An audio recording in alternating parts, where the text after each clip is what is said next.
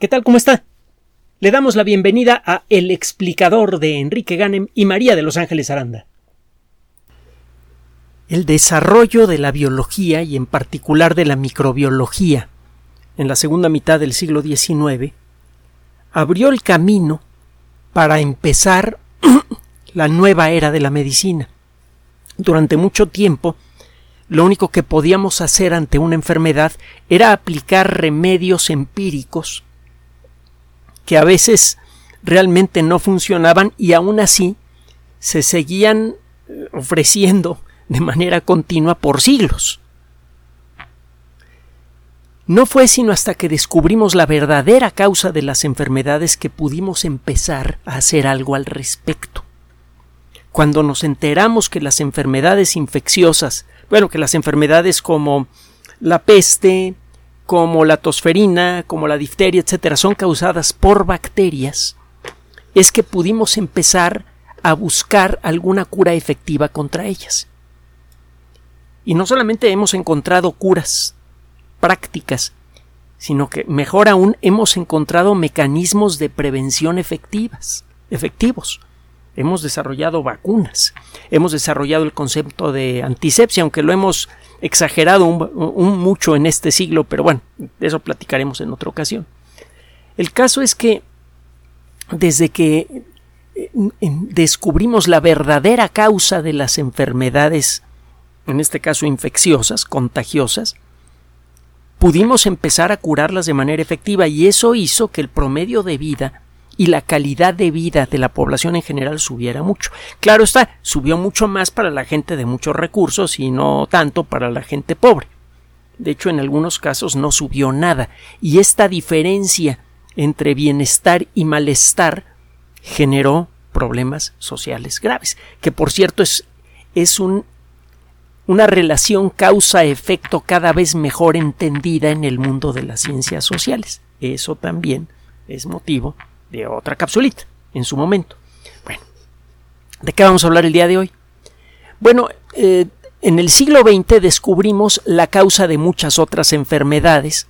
Por ejemplo, descubrimos eh, los virus, descubrimos el papel que tienen los virus en las enfermedades, descubrimos eh, incluso la existencia de un, esto por cierto es bastante raro, de un tipo peculiar de proteínas que si usted se las come durante mucho tiempo puede llegar a desarrollar eh, eh, una forma de demencia muy particular. Este tipo de proteínas raras se llaman priones. Todos estos descubrimientos han servido para mejorar de manera sustancial la salud de la sociedad humana y también hemos desarrollado nuevas técnicas para desarrollar para crear vacunas que nos protegen cada vez contra más enfermedades. Y esto quedó demostrado de manera realmente espectacular con el caso de la pandemia de COVID-19, porque ahí tiene usted, en un intervalo de tiempo brevísimo, pudimos crear una riada de vacunas que pudieron resolver el problema grave causado por COVID-19 en un intervalo de tiempo realmente pequeño. Y con lo que sabemos ahora, la siguiente pandemia podría resolverse aún más rápido Realmente las cosas han ido bien por ese lado.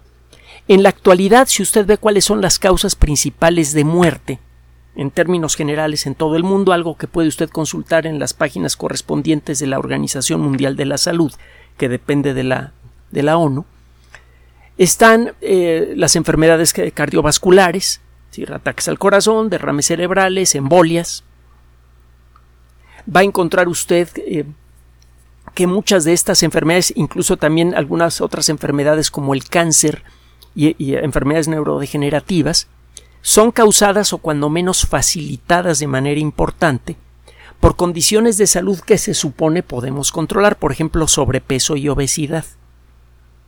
Hay una relación bastante clara entre sobrepeso y obesidad, sobre todo cuando esa perdóneme, entre sobrepeso y obesidad, pues es claro, ¿no? Más bien entre obesidad y diabetes. Ahora sí lo dije bien. Bueno, eh, esto sucede, eh, esta relación es muy clara cuando la obesidad es calculada por comer lo que no se debe comer. Entonces sí, eh, hay una relación muy directa entre lo que se come y el desarrollo de diabetes. Y una vez que se desarrolla una condición diabética, muchos rincones del cuerpo comienzan a deteriorarse por mucho cuidado que tenga usted con la enfermedad. Hay medicinas que ayudan a reducir en mucho el impacto de la diabetes, pero eh, la respuesta a estos medicamentos es única.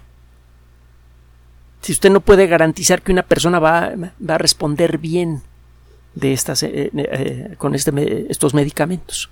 hay personas que responden muy bien y otras que no. Pocas palabras. Bueno. Tiene tiempo entonces que eh, hay campañas en todas partes del mundo para combatir la epidemia de diabetes y de obesidad asociada que hay en todo el planeta. Y que en muchos casos sí es generada por comer lo que no se debe, pero existen muchísimos casos bien conocidos para los médicos especializados de personas que tienen obesidad, a veces realmente exagerada, y son muy cuidadosas para comer comen poquito, como pajarito, y engordan. Se ha buscado por todos lados cuál es la causa de esto, han salido un montón de teorías que en su momento le hemos presentado, cuando menos las más las mejor presentadas, las que, son, las que han sonado mejor, las hemos presentado en este espacio. Pero bueno, ese conocimiento ni ha resultado ser realmente correcto, ni ha servido de nada. A la mera hora, las, ah, eh, las personas que tienen este problema lo siguen teniendo. Entonces, aunque se supone que ya sabemos cuál es la causa de estas enfermedades, de todas maneras, el problema sigue igual. Bueno, acaba de ocurrir un cambio muy importante al respecto, uno realmente fundamental. Un grupo de investigadores de la Universidad Médica Charité, que está en Berlín, la Universitätsmedizin Charité de Berlín, acaba de publicar un trabajo en la revista Science Translational Medicine. El, el, término medicina translacional se refiere a la aplicación de tecnología que no tiene que ver con la medicina a la medicina. Cuando usted transporta una tecnología hacia la medicina con éxito, se hace usted candidato. Bueno, por un lado, el premio Nobel de Medicina, si la cura realmente es algo, eh, si, si lo que encuentra usted es algo realmente fundamental, pero bueno, se vuelve usted candidato a publicar en una revista como estas, que tenga como título Translational Medicine. En este caso, esta revista, porque hay varias que tratan sobre el tema, le pertenece al editorial Science, que ya sabe que es de lo mejorcito que hay que es lo que nosotros normalmente consultamos para echarle estos rollos. ¿Qué es lo que dice este artículo? Tiene tiempo que sabemos que estos problemas de obesidad eh, no identificada no están claramente relacionados con la alimentación y tampoco parecen estar relacionados con cuestiones genéticas. El problema es que este término genético tiene en la mente de millones de personas un significado muy estrecho. El papel del ADN lo descubrimos cuando estábamos tratando de entender el fenómeno de la herencia. Este fenómeno que fue descrito como el elemento fundamental, uno de los elementos fundamentales del proceso evolutivo por Darwin, que fue cuyas leyes fueron descritas con precisión por Gregorio Mendel décadas más tarde, y cuyo vehículo tangible fue descubierto en la década de los 30, el ácido desoxirribonucleico. Sabemos que la molécula de ADN es como una cinta magnética que graba información y las reglas de la reproducción, sea asexual o sexual, permiten que la información genética que sirve para hacer funcionar un organismo pase de padres a hijos. Y hay una serie de factores allí que hacen que este proceso eh, tenga variaciones o incluso imperfecciones que eventualmente son la base de la evolución. cada vez que pensamos en algo genético, pensamos en algo heredado. Cuando hemos buscado qué genes parecen estar involucrados en la obesidad no relacionada con la alimentación, a la mera hora esos genes resulta que no explican realmente el problema.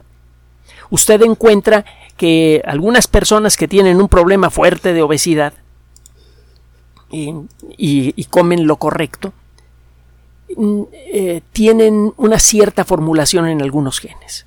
Entonces postula usted que esos genes, cuando tienen esa X formulación, son los responsables por el problema de la obesidad. Déjeme aclararle una cosa importante.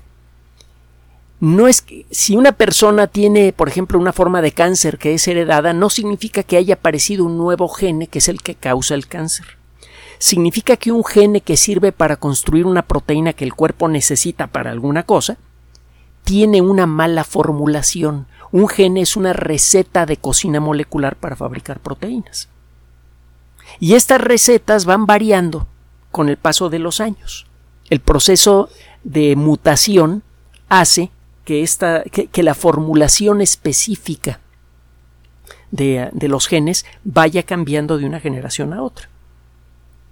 En algunas ocasiones, cuando ciertos genes tienen una cierta formulación, el resultado es desastroso. Es un poco como tener un libro de recetas de cocina que no siempre se copia bien de una generación a otra y ocurren pequeñas alteraciones. A veces esas alteraciones pues, no producen cambios en el sabor de los alimentos. Por ejemplo, variarle un poquito la cantidad de sal que le pone usted al mole. A veces algún cambio mejora mucho la receta. Por ejemplo, que le agregue usted varios tipos de chocolate diferente al mole eso hace como que agarre más cuerpito y más, más sabor. Pero a veces eh, eh, cambia la receta y acaba usted agregándole algo al mole que nunca le debería agregar. Por ejemplo, especias, por ejemplo, jugo de naranja o qué sé yo. El resultado es verdaderamente ridículo, agresivo, violento.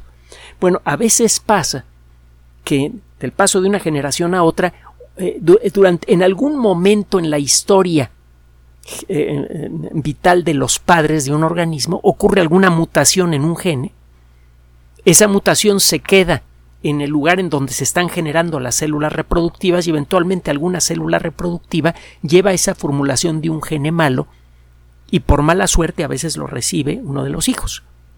Cuando crece el hijo, el, el mal funcionamiento de ese gen empieza a acentuarse y eso acaba generando una condición que dispara el cáncer. Habiendo aclarado esto, se ha tratado de encontrar genes cuya mala formulación puedan producir la obesidad. La obesidad que no es generada por comer mal. Y sí ha habido candidatos por allí, pero a la mera hora se caen esos candidatos, porque hay eh, de pronto alguien encuentra casos de personas que eh, no tienen nada de obesidad, viven normales y tienen la formulación supuestamente peligrosa de esos genes.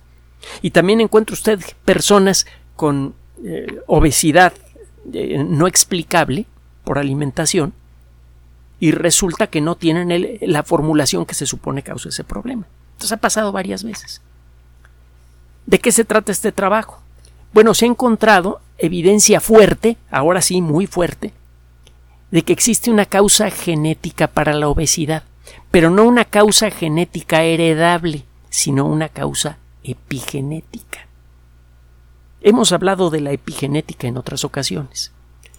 Cuando usted hereda algo de, de, algún familiar, de padres o de abuelos, por ejemplo, usted está recibiendo información genética que desde el principio ya tiene algún problemilla. Puede suceder, de hecho sucede, y con más frecuencia de lo que creíamos, que durante el desarrollo embrionario de un organismo, es ya, ya que el organismo quedó integrado y que está empezando a crecer. Que algunos genes se apaguen. Este proceso se ha estudiado desde hace ya un buen tiempo. Es cada vez más claro, por ejemplo, que algunas formas de cáncer tienen que ver con el que se apague alguna, algún gene. No porque esté mal formulado, sino eh, figurativamente hablando porque se hace un candado molecular que impide la expresión de ese gen. Imagínese que tiene usted una biblioteca enorme y cada libro es un gene. Si usted le pone un candado al libro para que no se pueda abrir, la cocina, que es el núcleo celular, nunca puede construir esa receta, es decir, la proteína correspondiente, y eso es lo que puede causar cáncer. Originalmente los padres le dieron la información genética correcta a sus hijos. Solo que algo ocurre.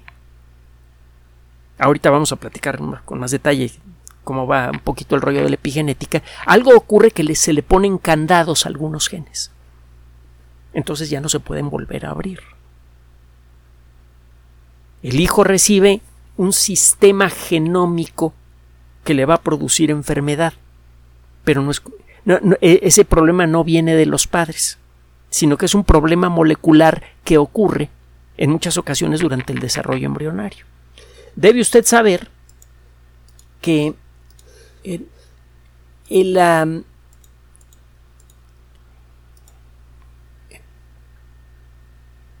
el proceso de que se bloqueen genes es fundamentalmente necesario para el bienestar de nuestro cuerpo. Es decir, cuando se fecunda la primera célula que eventualmente nos va a integrar, esta célula tiene todos sus genes activos. Cuando se comienza a reproducir, las primeras células generadas por la división de la primera célula están igual, todos sus genes activos.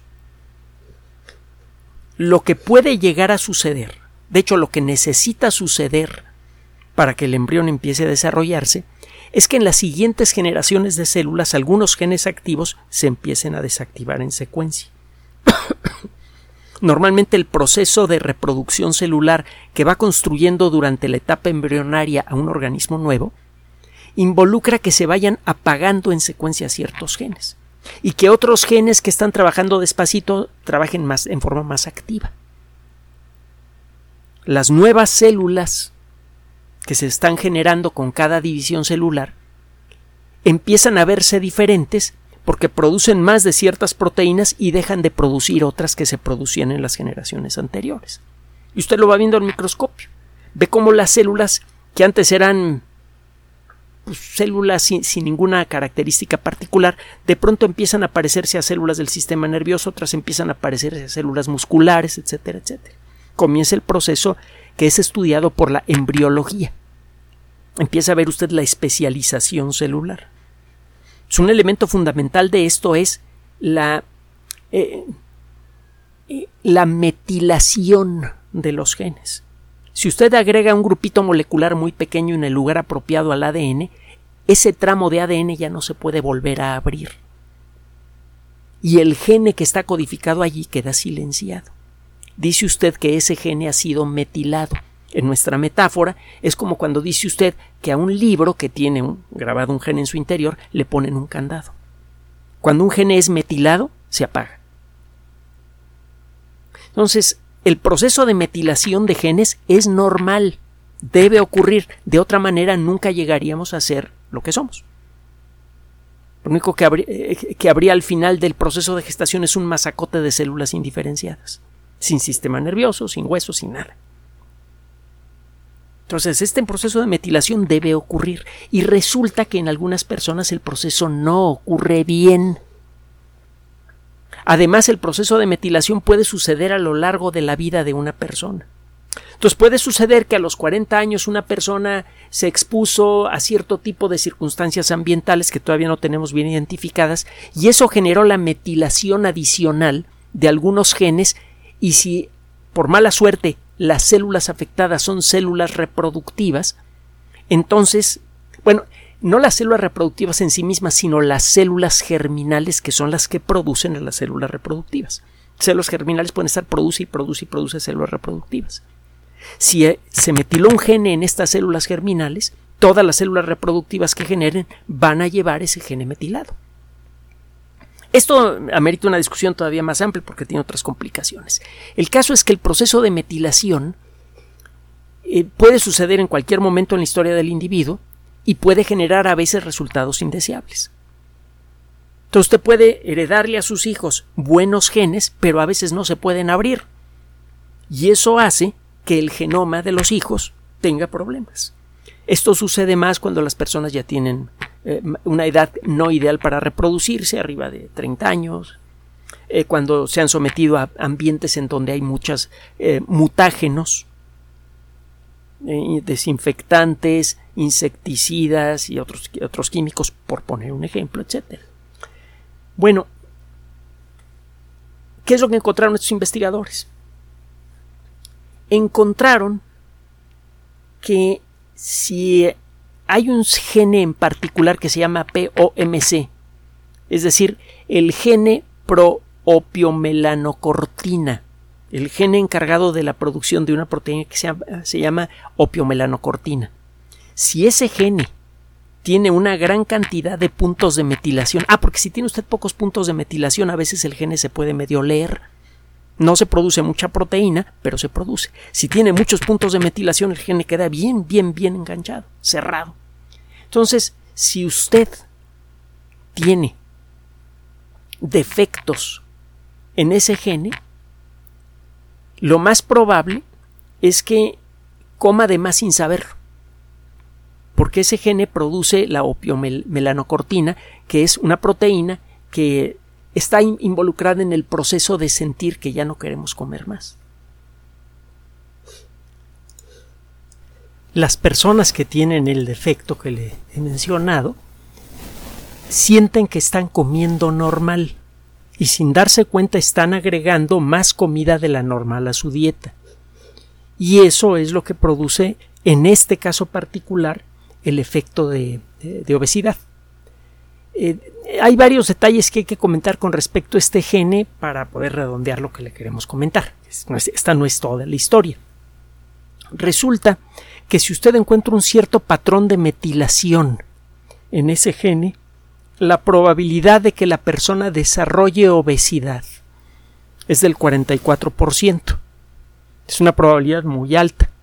Ahora, si usted agrega a esto factores socioeconómicos, por ejemplo, mala educación, eh, bajos ingresos, eso generalmente hace que la gente no tenga acceso a comida sana, eh, come comida chatarra, o eh, come comida, por ejemplo, fritangas en exceso, y eso facilita el desarrollo de la obesidad por comer de más y eso facilita la facilita diabetes y todo esto que venimos diciendo.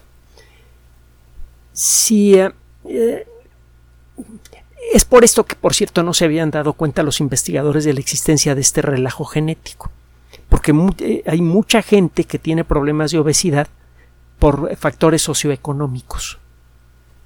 O tiene demasiada afluencia económica y come sin control, o tiene problemas económicos serios y solamente tiene acceso a comida de baja calidad que está desbalanceada. Y eh, en cualquiera de los dos casos pues se desarrolló obesidad. Eh, este caso no quedó claro sino hasta que fue posible empezar a seguir casos de personas que hacían lo mejor posible por seguir las recomendaciones de su médico, que normalmente involucraban, por ejemplo, hacer eh, más comidas diarias pero más pequeñas y comer apenas hasta sentir saciedad es una indicación frecuente de, los médicos. Y estas personas tienen bloqueado ese proceso. Entonces, para cuando sienten saciedad es porque ya comieron demasiado. Eso es eh, eh, un punto. Este tipo de situación epigenética estaba enmascarada por otros factores. En una cosa que encontraron estos investigadores es que en todas las personas todo mundo, el GNPOMC está metilado. Solo que el patrón de metilación es importante, como le decía hace un momento. Si usted encuentra ciertos patrones de metilación, eso le garantiza que estas personas eh, van a tener una sensación de saciedad tardía, va a tardar en llegarles y van a comer de más. Y eh, lo que encontraron estos investigadores es que estos patrones de metilación son muy claros en, eh, en gemelos idénticos, pero no en gemelos fraternales. ¿Cuál es la diferencia? Los gemelos idénticos nacen de una sola célula fecundada que comienza a dividirse y en un cierto punto el embrión se divide en dos. Aparecen dos nuevos embriones que tienen exactamente la misma información genética. Un eh, gemelo fraternal ocurre cuando tiene usted dos óvulos que son fecundados por espermatozoides diferentes. El contenido genético de ambos es diferente. Eh, esto tiene que ver con los mecanismos que permiten crear las, ah, las células ah, sexuales. Se barajan los genes de una manera muy peculiar cuando se va a crear una célula sexual y eso hace que cada célula sexual tenga una composición genética ligeramente diferente. Recuerde que una persona tiene el mismo gene para hacer insulina de su padre y de su madre. Cuando se generan células sexuales, esas células sexuales solamente tienen la mitad del contenido genético. Esas células solamente tienen una copia del gene para fabricar insulina. Ese gene puede venir del padre o de la madre. Cuando se forma una célula sexual, se hace una revoltura de genes y de allí se toma un ejemplar de cada gene para fabricar una célula sexual. Entonces cada célula sexual le toca un juego muy particular de mezclas de genes del padre y de la madre. Y esto tiene otras complicaciones. El caso es que las células sexuales tienen esa, esa identidad, esa diferencia entre ellas.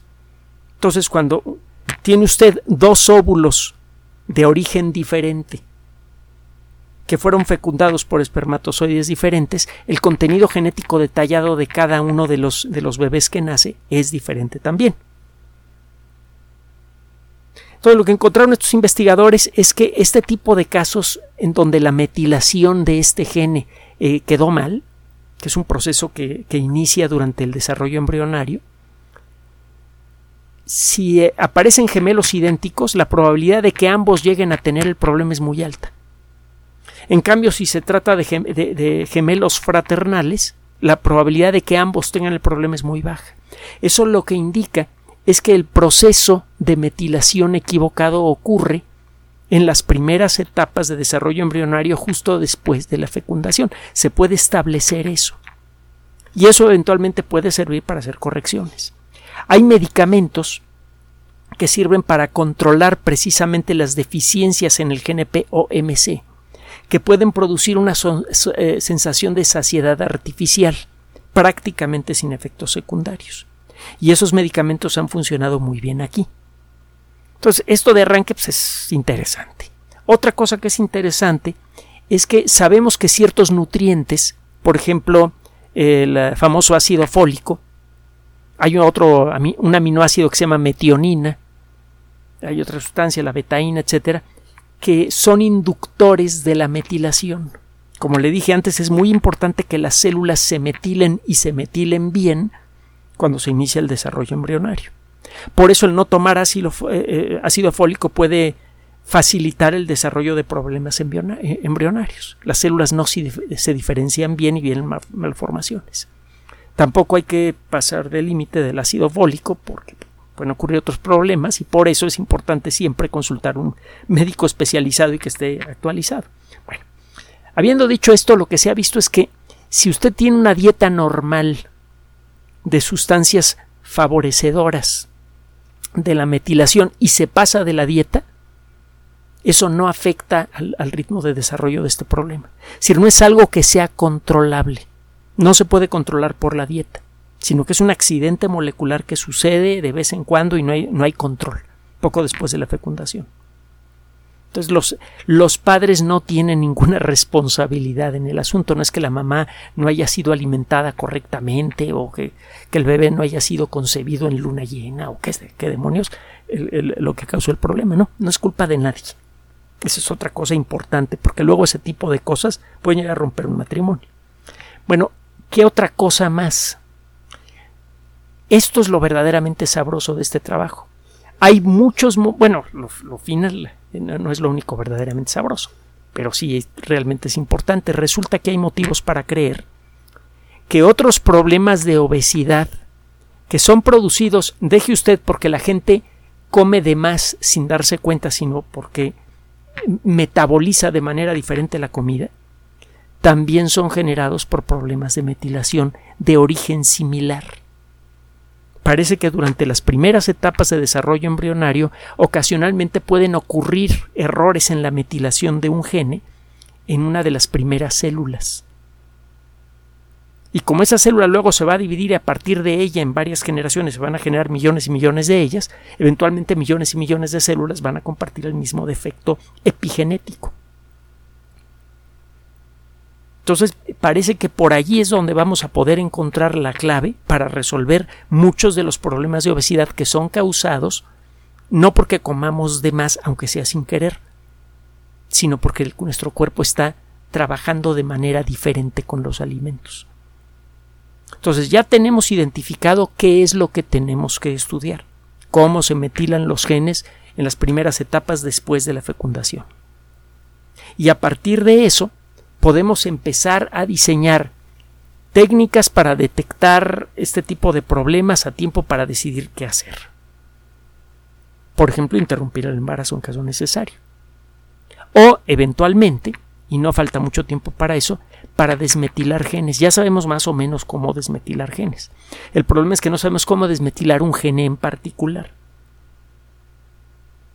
y el desmetilar por completo a un gene podría resultar mucho peor a permitir que se desarrolle un organismo con un, un gene mal metilado.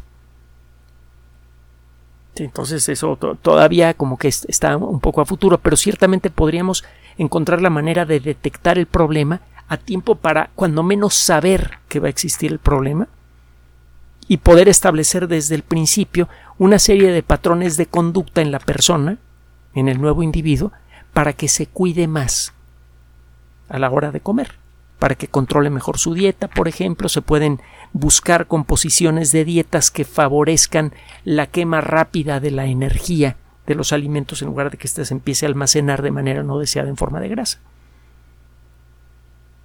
Este descubrimiento realmente puede hacer ya en este momento mucho por abrir el camino para acabar con la epidemia de obesidad sea porque usted puede detectar casos en donde la gente come de más sin darse cuenta, o sea porque puede usted encontrar casos de personas cuyo metabolismo es diferente. El caso es que, gracias a que, al igual que lo que decíamos al principio de esta cápsula, que ya empezamos a entender las causas verdaderas de la epidemia de obesidad que hay en todo el mundo, estamos en condiciones de intervenir de manera efectiva para controlarla o incluso para eliminarla. Y las consecuencias que esto va a tener para la salud de muchos millones de personas es enorme, por no mencionar la, eh, la salud del sistema económico, que todos los años gasta millones y millones de dólares o de la moneda que usted quiera en servicios de salud que en principio se podrían reducir o eliminar prácticamente por completo gracias a este descubrimiento. En el futuro cercano, y gracias a la biología en lo general y a la genética en lo particular, genética y biología molecular, vamos a ver un avance importantísimo en las ciencias de la salud. Curaciones cada vez más efectivas y, más eh, amables de enfermedades como el cáncer, detección y prevención oportuna, incluso cura de algunas enfermedades neurodegenerativas, la eliminación casi por completo de los problemas relacionados con la obesidad y los que se derivan de ello, y todo eso va a redundar en una vida más larga y más sana para todos. Buenas noticias otra vez. Gracias por su atención. Además de nuestro sitio electrónico www.alexplicador.net, por sugerencia suya tenemos abierto un espacio en Patreon, el explicador Enrique Ganem, y en PayPal, el explicador patrocinio por los que gracias a su apoyo sostenemos este espacio. Puede usted descargar gratuitamente estos audios en formato MP3 en Spotify y en iTunes como El Explicador sitio oficial y en SoundCloud como El Explicador. y con formato de video en YouTube en El Explicador sitio oficial. Recuerden nuestras redes sociales de siempre, Twitter Enrique-Ganem y en Facebook Enrique Ganem sitio oficial, El Explicador y los grupos que usted ya conoce. Finalmente, El Explicador siempre somos María de Los Ángeles Aranda y Enrique Ganem. Gracias.